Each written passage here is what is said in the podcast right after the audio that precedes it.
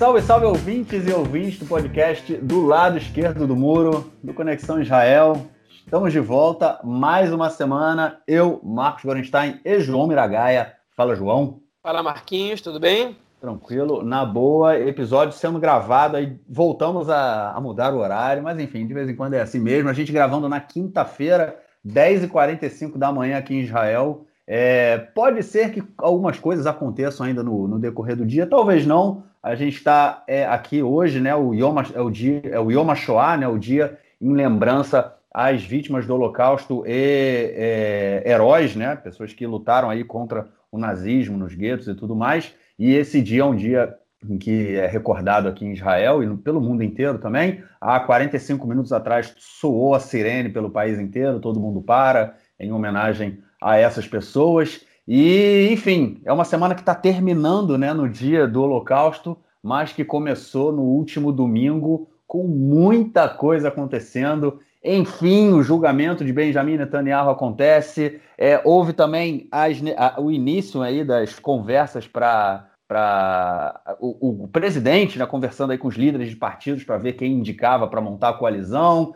É, teve também é, um certo, um certo acirramento aí entre Israel e Irã. Enfim, não falta notícia. Semana bem agitada. Vamos então para o nosso primeiro bloco para a gente falar então do julgamento de Benjamin Netanyahu.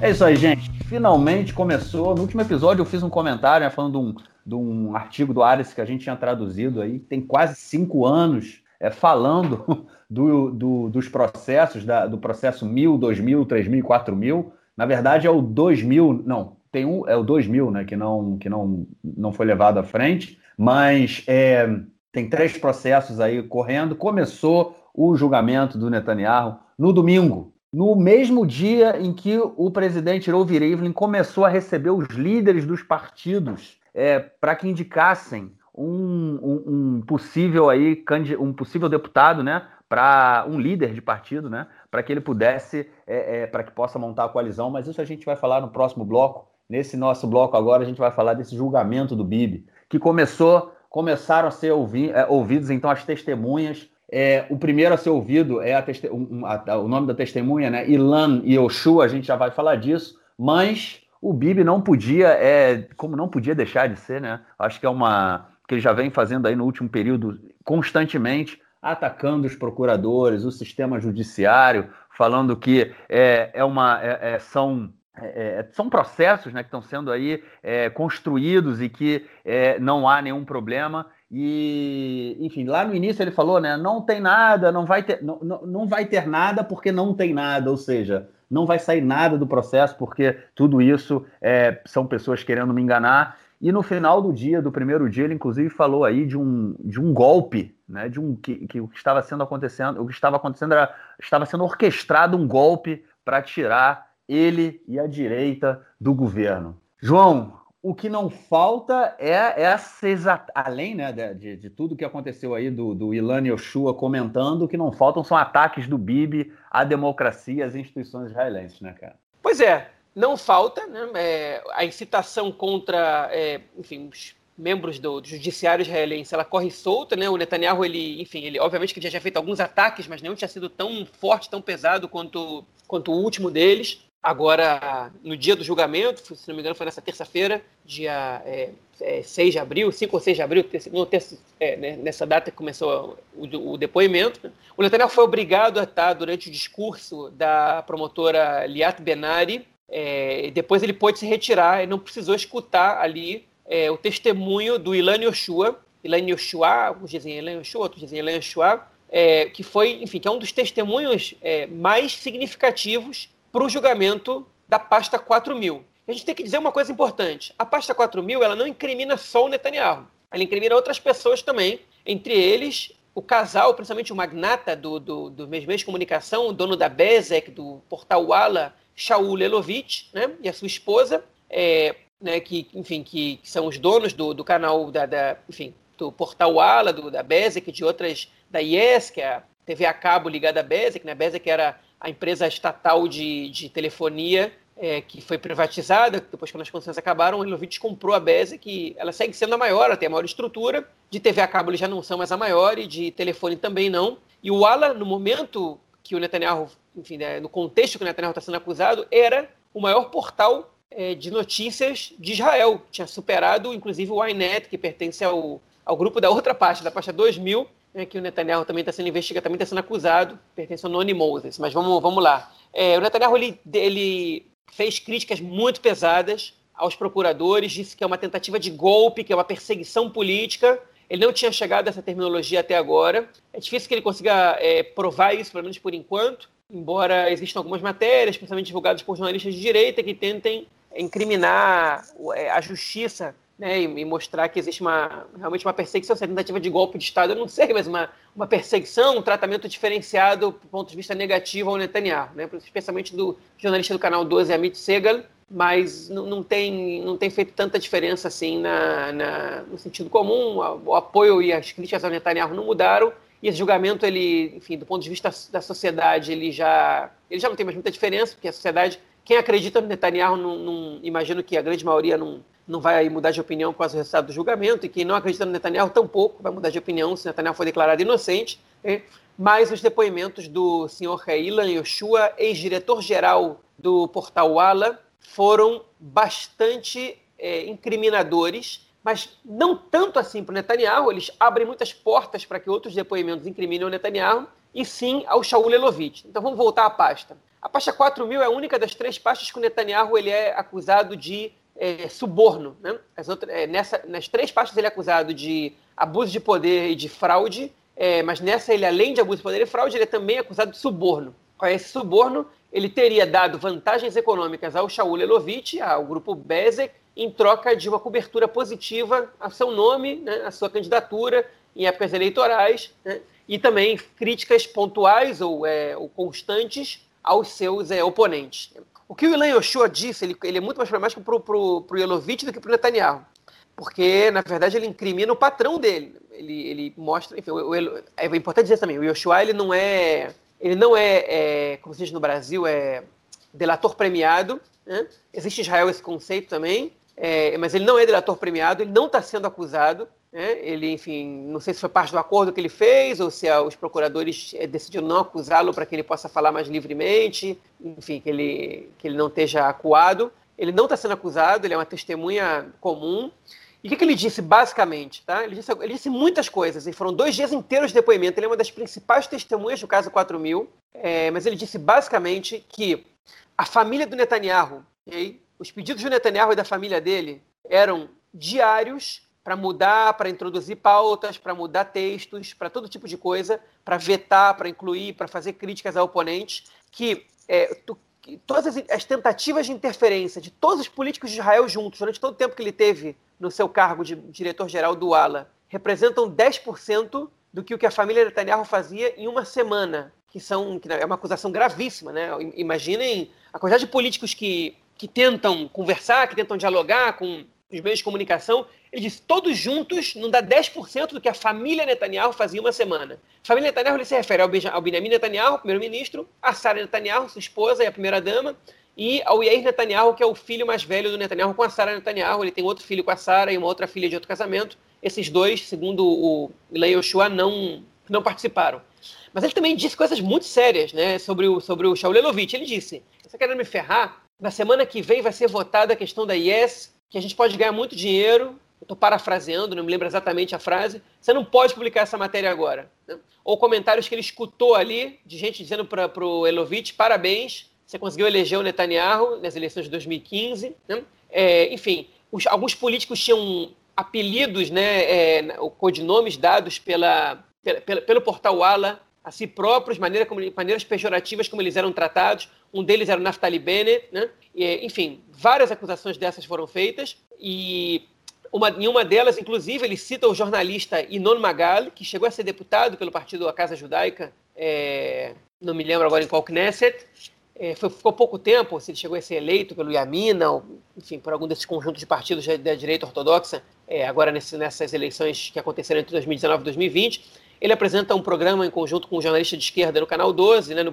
na, na Rádio 103 FM, que é a rádio que pertence à, ao Canal 12. Mas, enfim, o Inon Magalha é um apoiador confesso do Netanyahu e da direita, né? Quem você precisa escutar cinco minutos de programa para perceber de que lado que ele está, e ele não esconde isso de ninguém. Né? Inclusive, essa semana ele chegou a dizer que o Netanyahu só perdeu as eleições porque os, os eleitores do Likud não foram votar porque estavam se preparando para a festividade de Pessah, né? Ou seja, nenhum dos outros partidos, nem os eleitores estão é, é, preparando só, só para o Likud, então a votação foi marcada ali só para o Netanyahu perder. Enfim, chegou a fazer esse tipo de comentário. Esse é um tipo, um, um tipo de comentário que ele costuma fazer, é apoiador, confesso, do Netanyahu. E o, o, o Ilan Yoshua chegou a dizer que o Inon Magal, um cara que é associado ao Netanyahu, amigo do Netanyahu, inclusive, pessoal, segundo o, Ilan Yoshua, né, e que não é nem um pouco identificado com a esquerda, ele era o editor do portal Ala, e ele chegou a dizer é uma loucura isso que a gente está fazendo. Não dá para continuar fazendo uma coisa dessa. Isso não é jornalismo. Ele falou que o, o, Ilan, Magalhães chegou a bater porta algumas vezes, inconformado com a interferência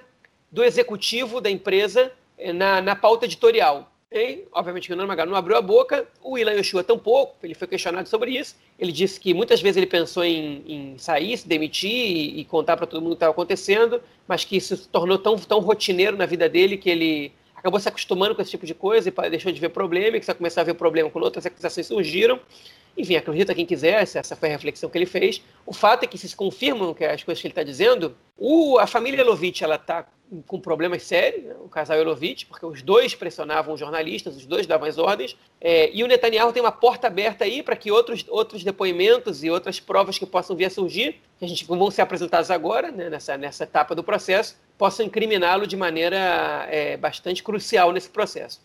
É, começou muito muito tensa a, o julgamento, muito tenso o julgamento do Netanyahu. A gente já esperava que fosse assim, porque é uma testemunha realmente muito importante para o processo. E não caiu bem para o Netanyahu realmente a situação é, discorrendo dessa maneira. Vamos ver o que vai acontecer agora no futuro. É, o que mais me impressiona nisso tudo, né, é realmente toda essa interferência da família, né, mostrando aí que é, como a gente vê em outros países do mundo, que eu não vou citar agora, é, a gente vê que a questão republicana é completamente deixada à parte. Né? Um, o governo ele é tomado pela família. A família ela interfere de uma forma absurda. Né? O Yair Netanyahu e como o Yair Netanyahu se coloca também até hoje, né? a gente já comentou dele aí em outros episódios. E como todo mundo fala, a própria Sara Netanyahu, né? que ela não é só a, a primeira dama, ela é sei lá, ela tem um poder absurdo dentro do país na indicação né, de ministros, na indicação de, de chefes de,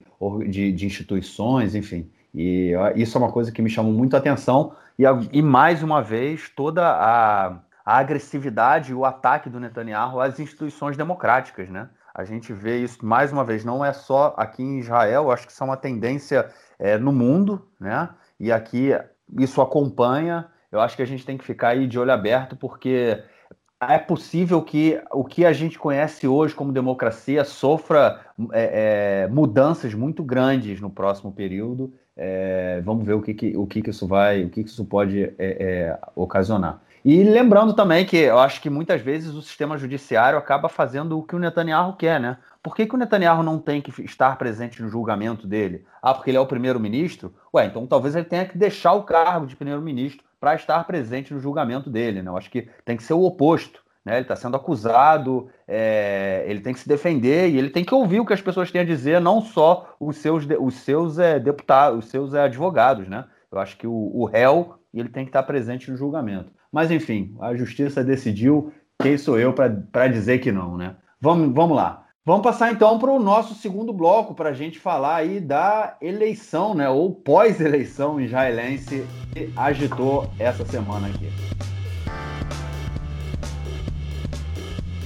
Bom, essa semana é foi a semana, como a gente já falou agora, do julgamento. Foi a semana também no domingo, né? Que o, o presidente Ruven Rivlin recebeu os, o, é, é, comissões né, dos partidos, não necessariamente as lideranças partidárias, é, no caso do Likud, né, do Netanyahu, em que ele é o líder do partido, ele não esteve presente na casa do presidente para indicar, mas os, parti o, é, os partidos é, mandaram suas comissões para indicar alguém é, é, para o presidente. Só aquela geral rapidinho, eu já falei disso há dois episódios atrás, mas vou só dar aquela lembrada.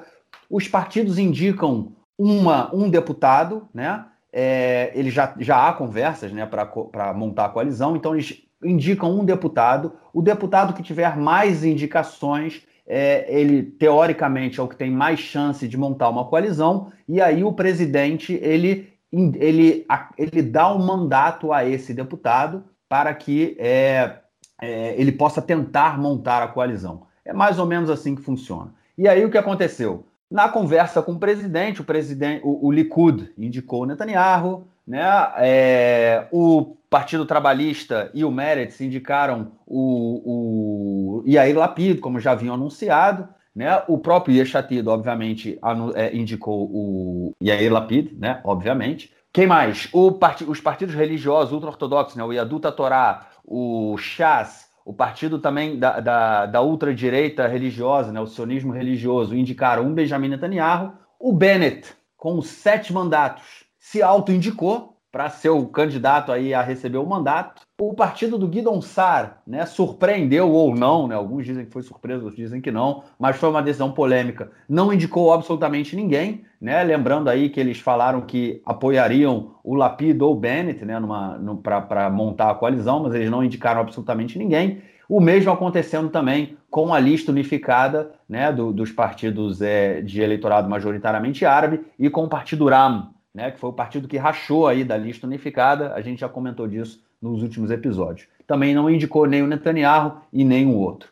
A questão é que muito mal-estar foi causado aí nisso tudo, porque o presidente Reuven Livin, ele se é, é, falou muito sobre a questão de ética, né, é, de indicar quem eles indicariam sobre a ética pelo fato do presidente do, do primeiro-ministro Benjamin Netanyahu estar aí sendo julgado e outras duas questões importantes também surgiram essa semana. Uma foi que é, hoje é quinta-feira. Na terça-feira, houve uma, o, o, o Knesset tomou posse, né? os 120 deputados que foram eleitos, eles tomaram posse, é, e o presidente Rivlin, ele já tinha né, recebido aí a, os líderes dos partidos com as indicações, e ele boicotou o Netanyahu nesse período. O que isso quer dizer? geralmente o presidente ele, ele encontra o líder, né, o, o, o, deputado com maior indicação para dar a ele o mandato. Nesse caso, o Rivlin não, ele não foi encontrar o Netanyahu. Quem,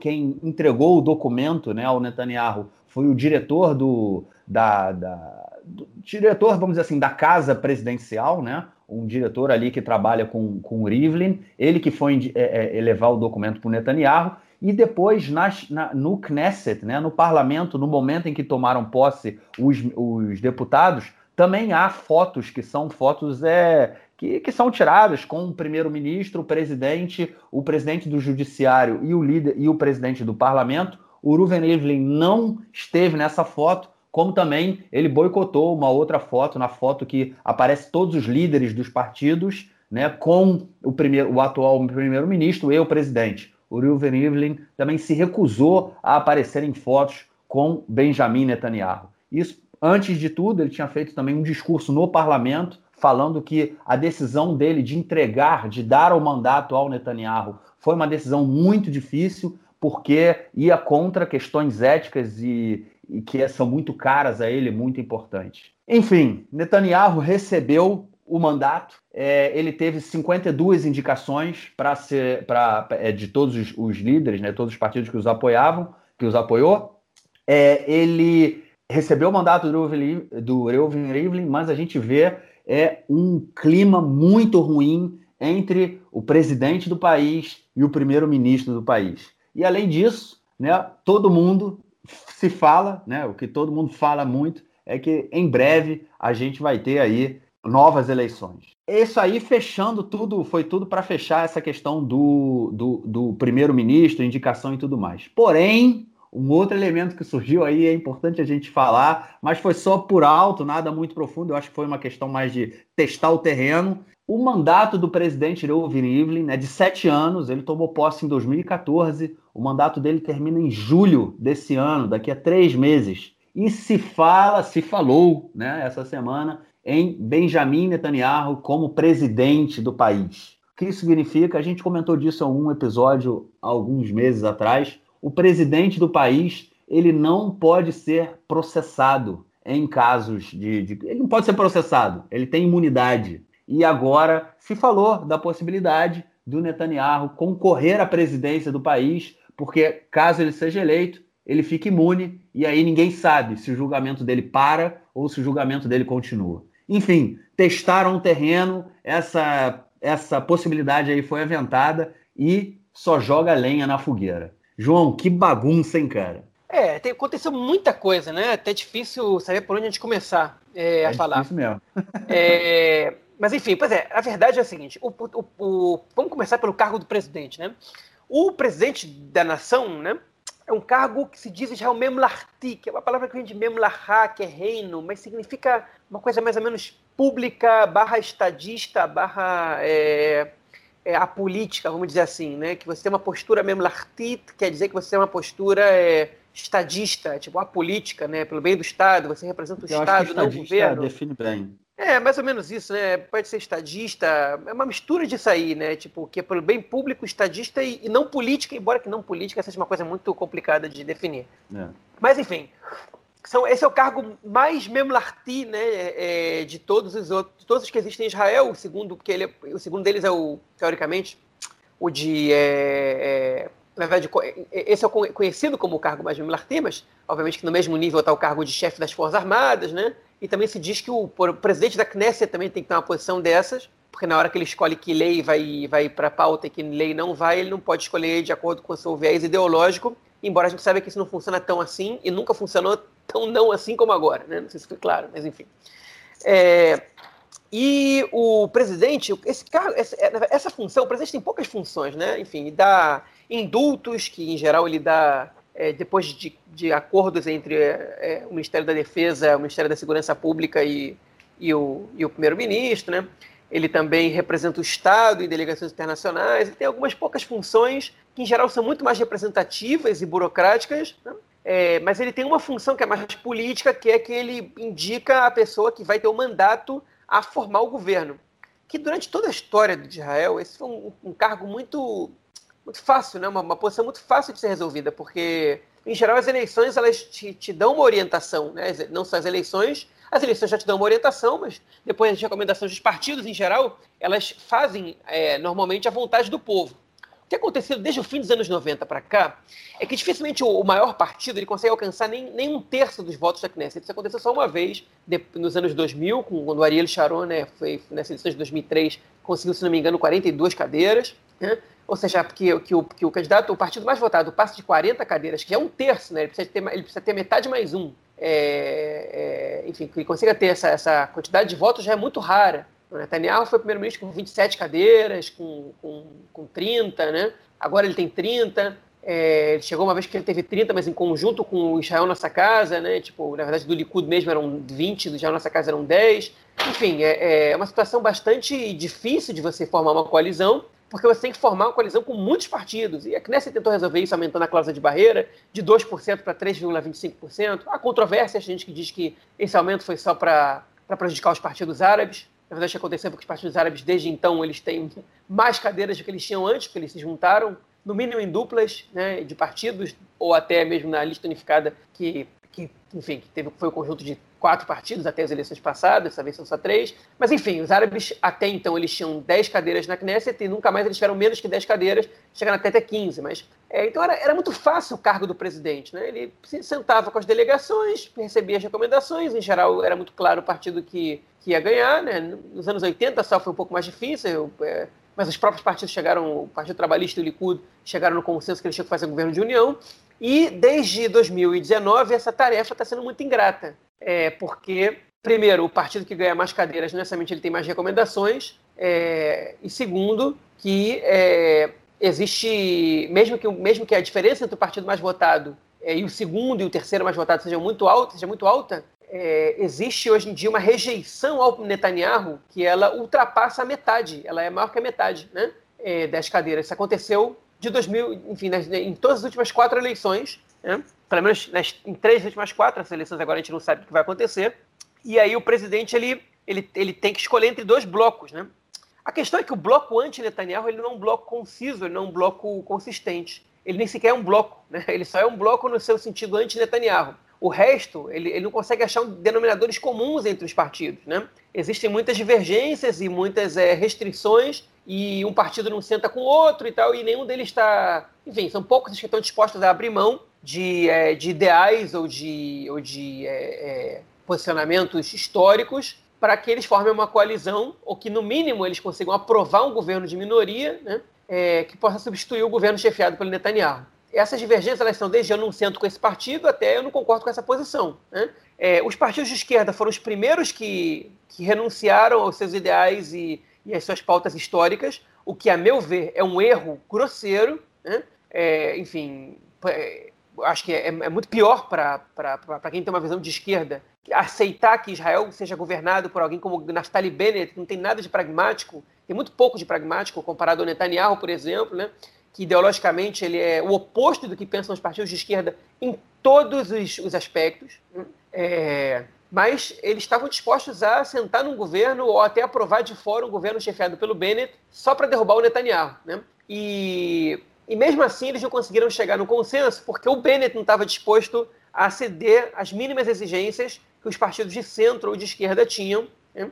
É, enfim, ele, ele com as suas sete cadeiras, que, que, ele, que ele teve a audácia de, de se indicar primeiro-ministro com sete cadeiras né, para formar o governo, é, ele, ele ainda impôs ao Yair Lapid, que tem 17 cadeiras, que é a segunda maior força disparada, é, uma série de exigências que é, eram impossíveis de ser aceitas, não só pelo Yair Lapid, como também por todos os outros partidos que compunham esse bloco, talvez com exceção do Partido Nova Esperança do Guidon Sar. Né? Então, essa união entre, entre o Bennett e o Lapid, o Lapid, inclusive, chegou a abrir mão de ser o primeiro-ministro. Você começa na rotação, vai você primeiro. É, mas, ele, mas eles não conseguiram fechar esse acordo. O Bennett deu um discurso dizendo que ele tem é, é, icronot, que são é, valores, né? É, não é exatamente valores, icronot, mas, enfim, nesse sentido pode significar, e que ele não abre mão desses valores, que ele quer, antes de tudo, um governo de direita e que não está valendo tudo para trocar o, o governo fra que fracassou. Então, que ele que ele tá, é, é, não vai fechar esse acordo com, com a esquerda, é, ao mesmo tempo ele perde para a esquerda não ser boicotada e blá blá blá, discursinho para inglês ver. Né? É, no fim das contas, o que ele fez foi, é, enfim, não, é, não ceder, né? Ele, ele, ele realmente fez o que se esperava, ele não se colocou no campo de mudança, né? O que não surpreende muita gente. Surpreende pouca, surpreende os ingênuos, na verdade. O Bennett, em momento algum, se colocou nesse campo de mudança, em momento algum se colocou contra o Netanyahu. Né? E, e também eu acho que essa, essa demanda por, por, pelo Bennett ter que fazer parte desse governo também é uma demanda desnecessária. O Bennett não é necessário. Existem 61 deputados que podem formar esse governo é, de, de mudança e que não precisam do Bennett, que só tem um partido de direita que tem que ser convencido a fazer parte desse governo, a fechar um acordo com os partidos árabes, que é o Partido Nova Esperança, do Guidon Sar, okay? que, enfim, que é a pedra no sapato disso. Mas o Guidon Sar, okay? ele, na hora da verdade, né, a gente sabe que todas as seis cadeiras que ele tem são de pessoas que não querem que ele sente com Netanyahu, mas que na hora da verdade ele não indicou Yair Lapid, okay? porque ele pensou o seguinte, eu poderia até indicar o Yair Lapid e quebrar uma promessa minha de campanha, que é não sentar num governo chefiado pelo Lapid, okay? e, e não sentar num governo apoiado pelos partidos árabes e tal. Mas para ele quebrar essa promessa, ele precisa ter a certeza de que esse governo vai acontecer. Ele não tinha essa certeza. Ele também não trabalhou muito para isso. Ele trabalhou para esse governo acontecer com a entrada do Bennett, né? Porque para ele, ele poder sobreviver politicamente, ele tem que dizer para os eleitores dele o seguinte: ó, eu fiz esse governo com partidos de esquerda, mas o primeiro-ministro era um cara de direita. No momento que o Bennett dá para trás, o Guidon Sá não quis colocar o dele na reta,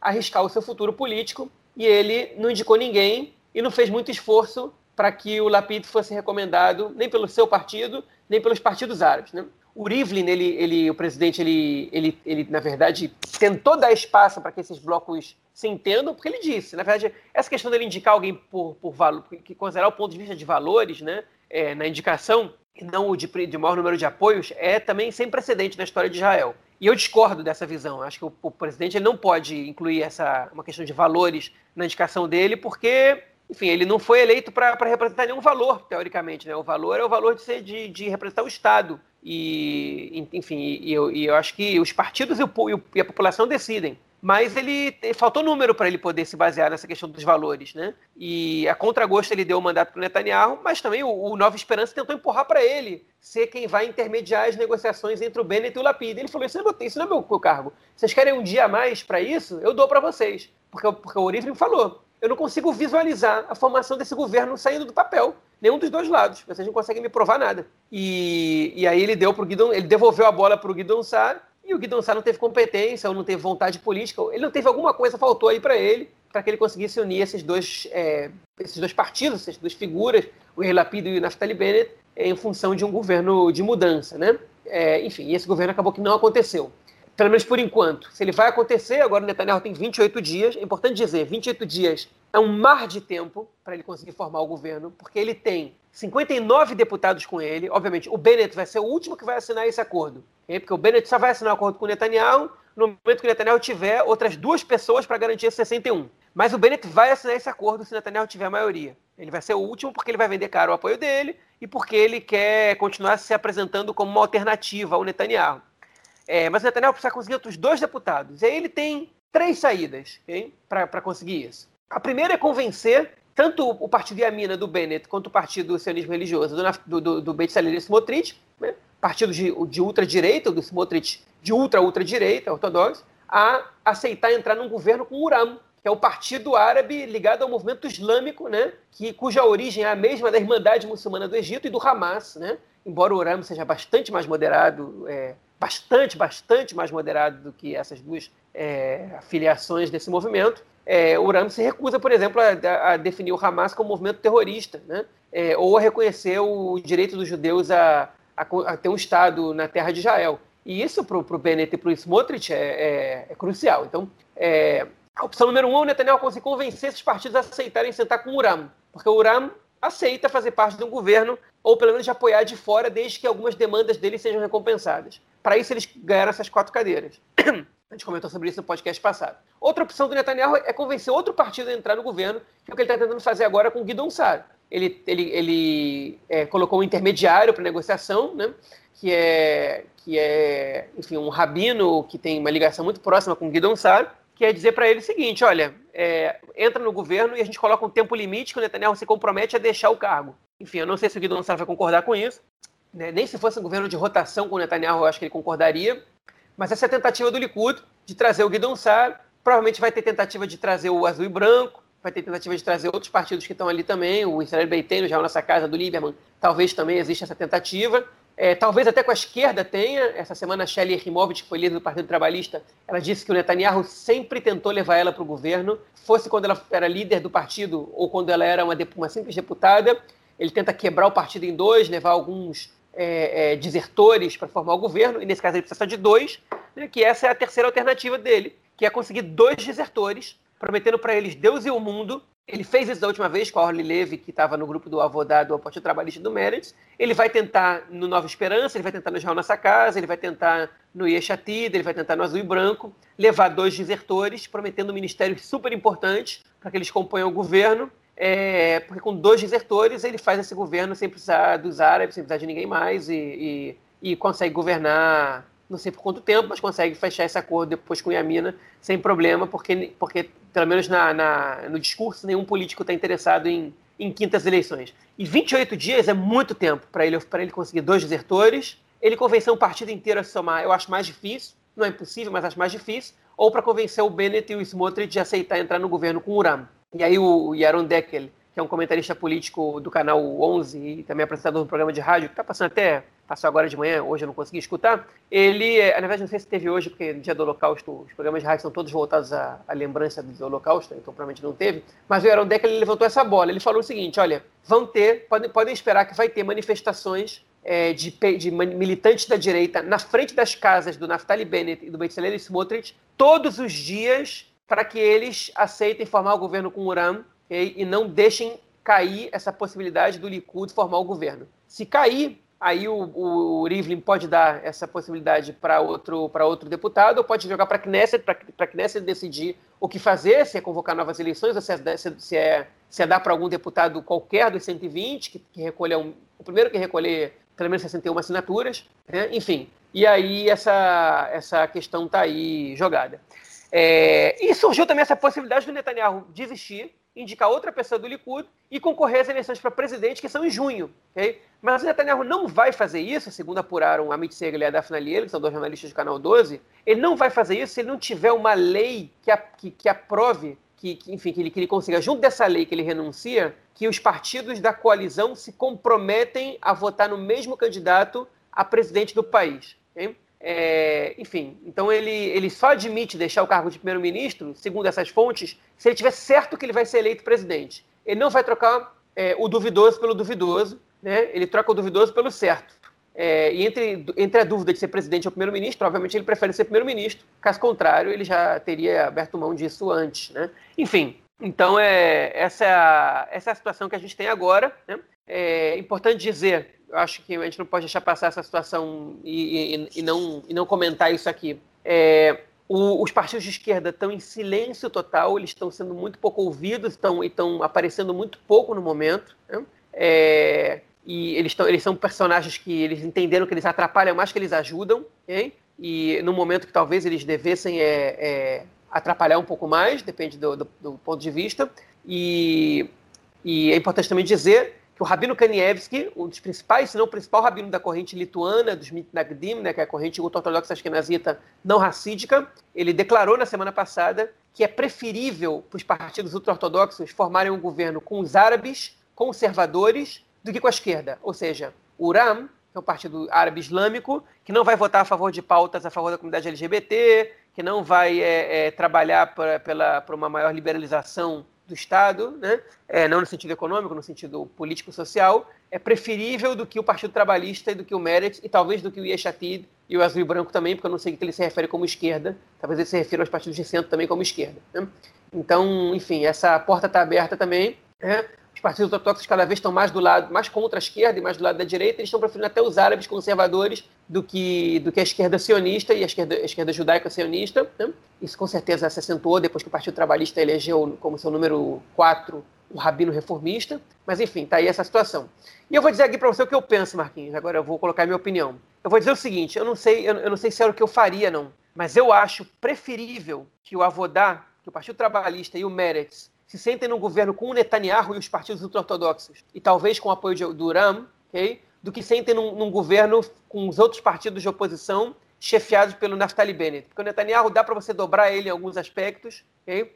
é, com 13 cadeiras metidas na coalizão, você consegue talvez ter, ter alguns avanços. Eu não sei qual o preço eleitoral que os partidos de esquerda pagariam por sentar com o Netanyahu, okay? mas eu acho que o, o, o que eles pagariam para as suas aspirações de que deve ser o Estado de Israel é, aceitando Naftali Bennett como primeiro-ministro é um preço muito, muito, muito, muito, muito alto, que eu, como eleitor é, é, de esquerda, de jeito nenhum estou disposto a pagar. É, e, o, e aceitar com o Netanyahu também é um preço que eu também não estou disposto a pagar. Mas entre um e outro, que eu digo é que é preferível. E numa situação que talvez você tenha que escolher entre um e outro, eu digo para você que eu iria com o Netanyahu sem pensar duas vezes nessa situação.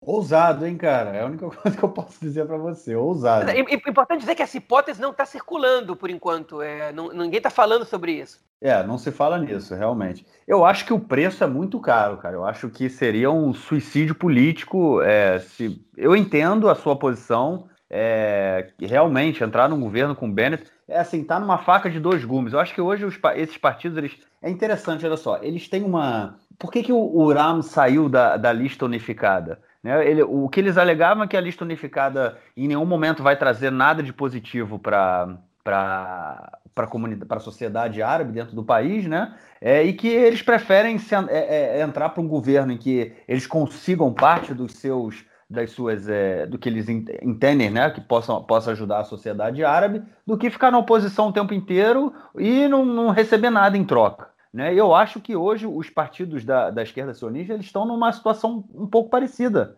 né? porque é, entrar para o governo Netanyahu, na minha opinião, seria um suicídio político e aceitar um governo onde o Bennett, né, por tudo quanto você falou aí, é, seja o primeiro-ministro, também de alguma forma pode ser um suicídio político. Né, porque imagina só um governo que o, o Bennett ele falou isso no discurso dele, né, que ele, por que, que ele também não aceitou agora ser é, entrar né, para um bloco de oposição Netanyahu, porque na, o que ele, ele, entendeu que ele seria o, simplesmente um primeiro-ministro de direita num bloco de esquerda, né? ou seja, ele ia ser somente um fantoche. E eu acho que seria o mesmo papel que os partidos da esquerda sionista, o Meretz o Avodá, cumpririam dentro de um governo Netanyahu. É, eu acho que está numa sinuca de bico, né? eles não têm muito o que fazer, o ideal seria não entrar para nem para um nem para o outro, né? Mas eles podem ser o fiel da balança é, nesse sentido. Enfim, é muito complicado, porque imagina só, se o Bennett aceita entrar para o governo com o Meretz com a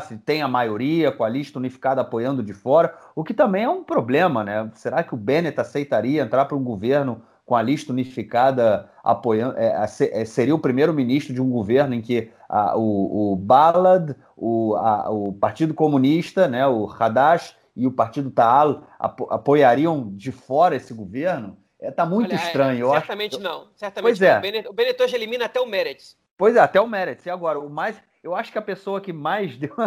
o deputado mais sincero, né? Porque quando teve aí a, a, a posse do Knesset, né, os deputados iam chegando e eles iam na televisão iam entrevistando assim os figurões, né? E aí chegou o Litzman, né, que era então até as últimas eleições, não nessa última, né, até as eleições anteriores, ele era o líder do partido Yaduta Torá, inclusive durante a primeira onda da pandemia no ano passado, ele foi o teoricamente, o ministro da Saúde. Né? Ele não abria a boca para nada, não aparecia em lugar nenhum, não falava nada. Dirigiam ele, né? não era ele que dirigia, dirigiam ele. Ele era dirigido é, como ministro da Saúde. Mas, enfim, perguntaram o Litzman, né? E aí, o que você acha, Litzman? Aí ele falou assim: quintas eleições.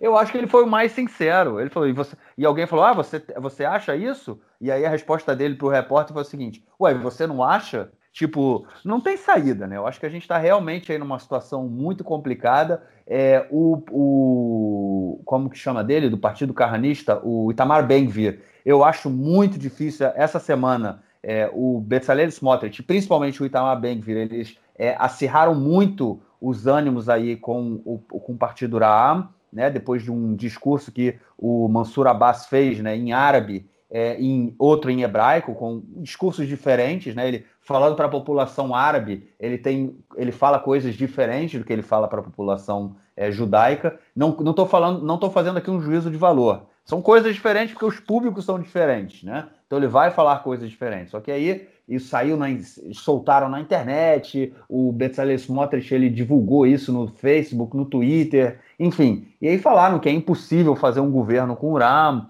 E eu acho que para ele seria talvez uma perda muito grande é, fazer um governo com o Ramo. Na verdade, eu acho que estão apostando já nas próximas eleições. É, o Lieberman, ele fez um discurso também é, na televisão é, falando de propostas, que já jogando para as próximas eleições. O mesmo Amerav Michaeli, é, do Avodá. Eu acho que eles estão apostando nisso, estão vendo aí um beco sem saída e estão apostando na, nas próximas, é, é, nos próximo, nas quintas eleições. É, o que, obviamente, não é nem um pouco positivo para o país, né? Mas eu estou achando que é essa é mais a, a, questão. Concordo com você que 28 dias é, é um, um, tempo muito grande aí para o Netanyahu, né? Agora acho que são 26 já. Mas é, o que eu também acho, assim, não é muito depois de quatro eleições, né? E a gente vê que qualquer pessoa que aceita entrar para o governo Netanyahu, ele, ele esmaga, o Netanyahu ele esmaga os partidos, ele praticamente acabou com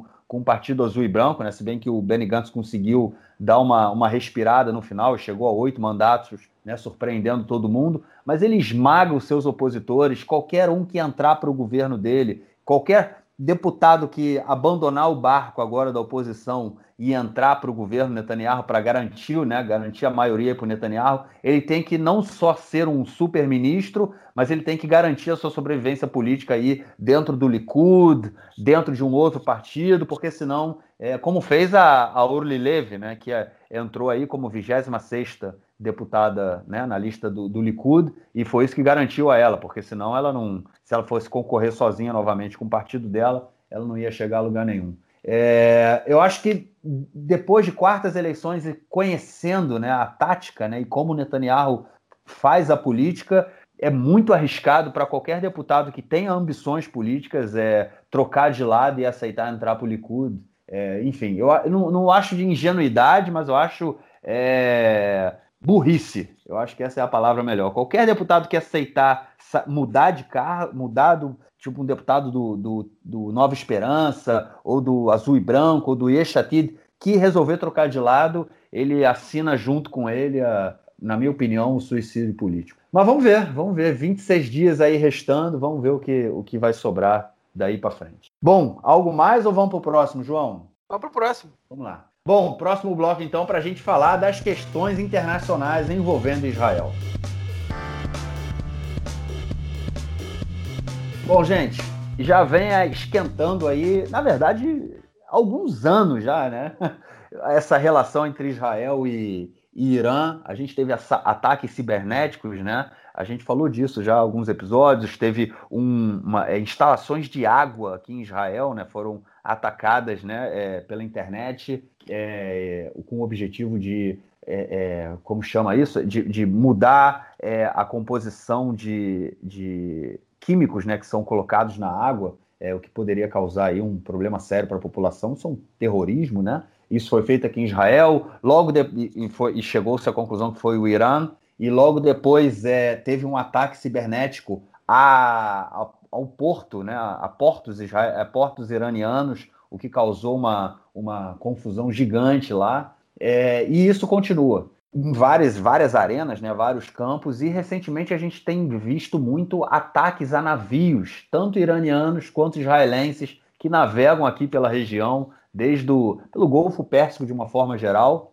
E semana passada a gente teve um navio israelense, semana retrasada, na verdade, a gente teve um, um navio israelense que ele foi atacado, né? São chegam mergulhadores, colocam minas no navio, o navio ele não afunda, né? Mas causam danos sérios e isso foi feito no navio israelense há duas semanas, até que há dois dias atrás, né, um navio iraniano, é, que aparentemente era um navio civil, um navio sem pretensões, maiores pretensões, mas se descobriu que era um navio de inteligência, né, que ele recolhia inteligência e também fazia esse tipo de ataques, né, porque foram tiradas fotos onde a tripulação subia, é, é, colocava no navio, colocava no mar, descia e subia do navio, né, barcos é, velozes, né? Que são barcos que são utilizados para chegar é, a outros navios. Enfim, navio que recolhe inteligência, um navio do Irã que estava ali na região do Iêmen, na, a cerca de mil, entre 1.500 e 2.000 quilômetros do, do porto de Eilat, né? É, foi atacado por um. Por, bom, eu vou dizer que foi é, atacado por Israel, porque apesar de Israel não ter dito isso, deu no New York Times que é, falando que é, é, é altos, oficiais do, do, governo americano falando que eles foram contactados por, pelo governo israelense avisando que Israel tinha feito isso ou iria fazer isso. Enfim, foram colocadas minas né, nesse navio iraniano. O navio é, explodiu, não afundou, mas foram causados sérios danos. O navio teve que voltar para o Irã para ser reparado. É, e aumenta aí a escalada, né? Escalada entre os dois países no momento em que os Estados Unidos volta a discutir o acordo nuclear iraniano. Bom, é a arena, é a arena internacional, João. Tudo esquentando, né, cara? É, a gente, enfim, a gente, eu não, eu não, não muito informado sobre essa situação, então prefiro não fazer um comentário muito alongado para que não, para que não, enfim, for risco de ser leviano. Mas me custa, é, enfim, ser convencido de que isso não tem a ver com as negociações pelo, pelo, pela questão nuclear com o Irã, né? É, eu, não, eu, não, posso apostar quem é que está fazendo, quem é que está boicotando quem aí, é, mas, mas eu acho que, enfim, isso é, é impossível não pensar que está que está ligado, é impossível não pensar que Israel pode estar tentando boicotar essas negociações ou que o próprio Irã esteja tentando boicotar essas negociações. É, não dá para saber quem começou exatamente, se, essa, se esses ataques, esses navios têm, têm relação com os ataques e tentativas de ataque cyber. A gente não tem, não tem exatamente como saber. O Irã também, essa semana, anunciou que pegou um espião israelense, um espião, não exatamente israelense, a gente não sabe informações sobre ele, mas um espião de Israel, né? Pode ser um iraniano também, ou uma pessoa de outra nacionalidade, no norte do país. É, enfim, é, a situação está quente.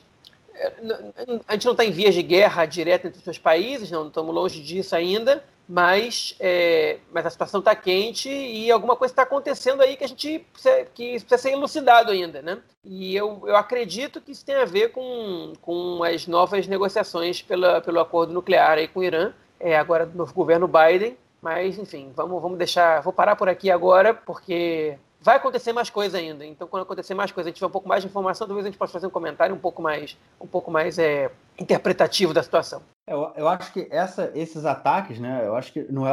Eu acho que a gente não tem que procurar entender quem começou, quem não começou. Isso é uma coisa que já está há algum tempo, né? Lembrando também que essa noite Israel atacou bases iranianas na região de Damasco e eu vi que quatro soldados iranianos foram mortos. É, e isso, a gente, enfim, nos últimos anos isso aconteceu várias vezes, né? Durante o governo Trump, Israel atacando bases iranianas né, na Síria, é, ou seja, é uma, é uma uma guerra de baixo, né, é, é, uma, uma guerra de atrito, a gente pode dizer assim, que já vem acontecendo há anos, né? Elas só mudam de arena, vai para a arena cyber, vai para a Síria, vai para o mar, vai tudo em conjunto, né? Não, eu não tenho dúvidas que nesse momento aqui, é, que a gente está falando, como daqui a 10 minutos ou como há 10 minutos atrás, é, ou horas ou dias, os ataques cibernéticos acontecem sem parar. Né? Eu acho que é uma coisa constante. É, a gente vive, está vivendo essa guerra de atrito com o Irã. O, o, não há,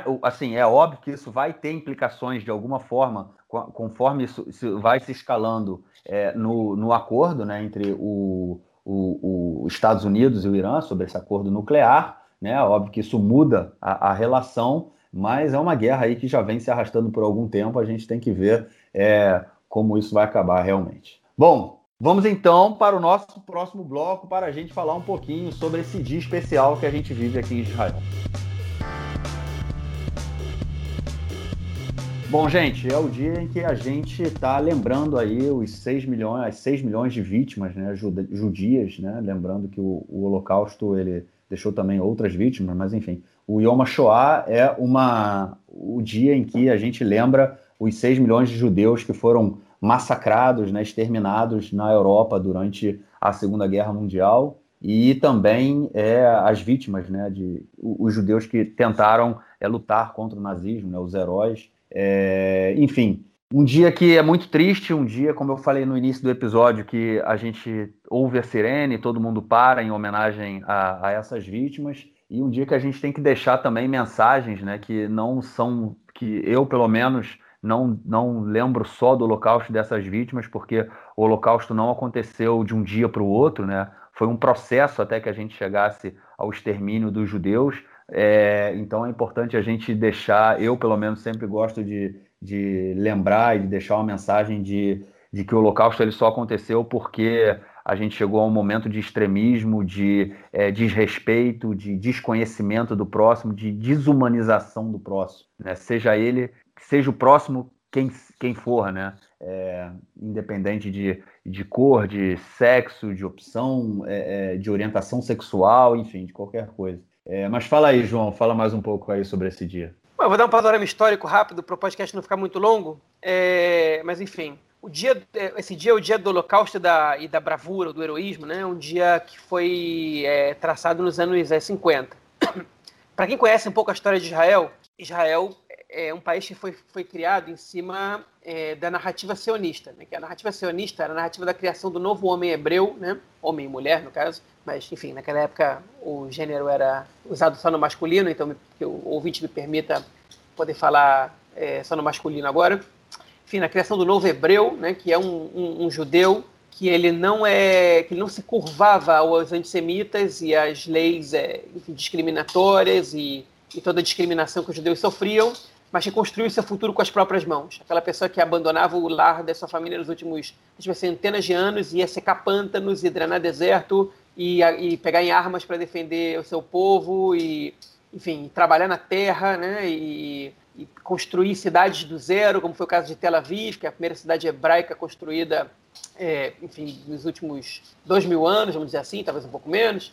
Enfim, essa, essa, esse é o mito, né? Na narrativa que o sionismo criou, né? que e era que o sionismo gosta de levantar. Isso, inclusive, tem efeito nos nomes das regiões de Israel. Né? Mar Morto aqui é o Mar Salgado, Yamamela. É, Muro das Lamentações é o Muro Ocidental, né? é o, é o Kotelamar Avi. E com as datas, obviamente, nacionais, você também não podia é, deixar que a narrativa é, que, que foi construída sobre o Holocausto é, dos judeus como vítimas, que é, na verdade uma narrativa que foi aceita durante muito tempo, que foram levados como ovelhas a matadouro, né, fosse uma data a ser relembrada pela memória coletiva israelense, né, que lutou com as, com as próprias mãos para construir o Estado e que, e que sustenta uma narrativa de que se o Estado de Israel existisse, o Holocausto não teria existido. Então, essa data ela foi criada é, em, em, função do levante do gueto de Varsóvia. Teve uma discussão na Knesset quando deveria ser criada essa data, e, e, a decisão foi que seria uma semana depois do levante do gueto de Varsóvia, porque o levante do gueto de Varsóvia caiu em Pessah. Então, para você não comemorar o dia do Holocausto junto de Pessah, que é uma festa que você comemora a liberdade, é, uma semana depois você comemora o dia do Holocausto. Uma semana depois do dia do levantamento do gueto de Varsóvia.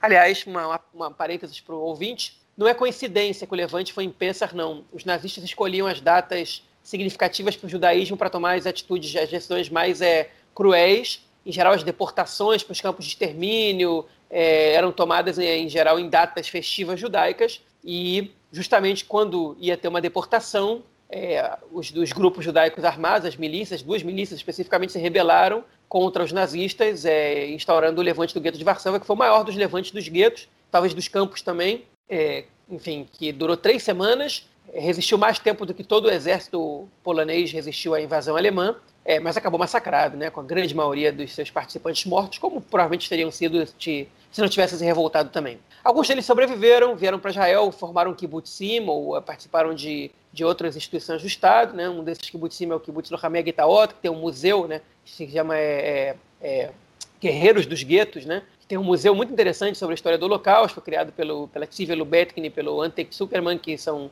dois dos líderes da, do, do, levante do gueto de Varsóvia. É, outros também, Yad Mordechai, mais ao sul, enfim, outros kibbutzim foram criados também por, essa, por essas pessoas. Outros, outra, outro tipo de participação na cidade eles tiveram, na cidade israelense, né? Os que vieram para cá, no fim das contas, alguns foram para outros países do mundo, como a gente bem sabe. É, e o dia que o dia da lembrança do Holocausto não foi só, enfim, lembrava do levante do gueto, mas lembrava do heroísmo de forma geral e falava menos das vítimas. As vítimas, os que teriam ido como ovelhas para o matadouro, né? É, o Estado não queria lembrar, não queria se lembrar deles. Então, todos os atos eram em homenagem ao heroísmo, aos que se levantaram, aos que resistiram de outras maneiras, é, até que nos anos 60, quando Israel captura na Argentina o Adolf Eichmann, que foi responsável logístico pela solução final, a decisão do governo nazista para exterminar os judeus do Holocausto, Israel captura o Eichmann na Argentina, traz para o país, o julga e o condena à morte, inclusive, por enforcamento. Né? É, durante o, o, julgamento do Eichmann foram selecionadas, se não me engano, 20 pessoas para deporem, é, para contarem o que aconteceu durante o Holocausto. Uma dessas pessoas, inclusive, foi a Tzivia Lubetkin, uma das, das líderes de levante do gueto, mas outras pessoas também contavam como gente que teve nos bosques, por exemplo, como Ponar, que foi um dos lugares onde os judeus foram assassinados é, e enterrados em valas comuns é, assassinados a tiro mesmo, que mais, mais de um milhão e meio de judeus foram assassinados dessa maneira, não só em câmaras de gás. É, enfim. E as pessoas começaram a escutar os relatos das vítimas e ficaram horrorizadas. As pessoas já estavam em Israel há 10 anos, 12 anos, que não eram escutadas, as pessoas tinham vergonha de contar as suas experiências, é, porque eram vistas como fracas, como pessoas que não se revoltaram, né? enquanto os outros estavam em Israel lutando, pegando em armas é, ou, ou, nos guetos também, ou nos campos pegando em armas, porque que eles não tinham se revoltado, e de repente eles escutaram os horrores do holocausto, e esse lado da vítima, e eles perceberam que as vítimas não foram como ovelhas para os matadores. Né? Quem tinha filho pequeno, quem tinha é, pais mais velhos, não podia se revoltar porque entregava seus familiares à morte. Né? Ou às vezes a tua, a tua possibilidade de revolta era um suicídio, porque você não tinha armas, você não tinha como combater, você não tinha comida para comer, você não tinha força física. Né? Basicamente, só os jovens podiam se revoltar, jovens que não tinham filhos nem pais vivos mais é, para cuidar, que eram quem podia se revoltar, e o Estado mudou um pouco essa percepção. E a partir daí começou a olhar é, os, as vítimas de outra maneira, os mortos de outra maneira, e hoje em dia os dois lados são lembrados, inclusive é, existem algumas rupturas na sociedade. É, até hoje, né? Que é as escolas, quando fazem viagens para a Polônia para lembrar o Holocausto, falam muito de morte, morte, morte. Os movimentos juvenis sionistas, que foram os principais protagonistas dos levantes dos guetos, eles falam de resistência, resistência, resistência, né? Cada lado mostra uma memória diferente e tem pouco equilíbrio até hoje em Israel em relação a isso. Mas o que a gente pode dizer é que nenhuma vítima hoje em dia ou sobrevivente que não lutou é responsabilizado pelo que aconteceu, né? E essa é uma mudança no, na, na maneira como a gente vê o Holocausto.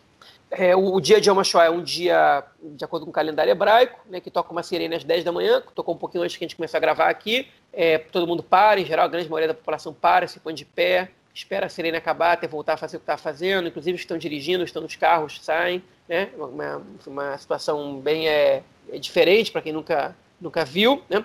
E eu quero só fazer mais um comentário esse ano, no ano que vem, quando a gente quando tiver Yom HaShoah, a gente estiver gravando esse podcast, a gente pode fazer outra comentário sobre outros aspectos que também são interessantes, por exemplo, o esquema de reparações da Alemanha. Mas esse ano eu quero fazer um comentário que a gente tem até hoje em Israel 174 mil sobreviventes do Holocausto no país.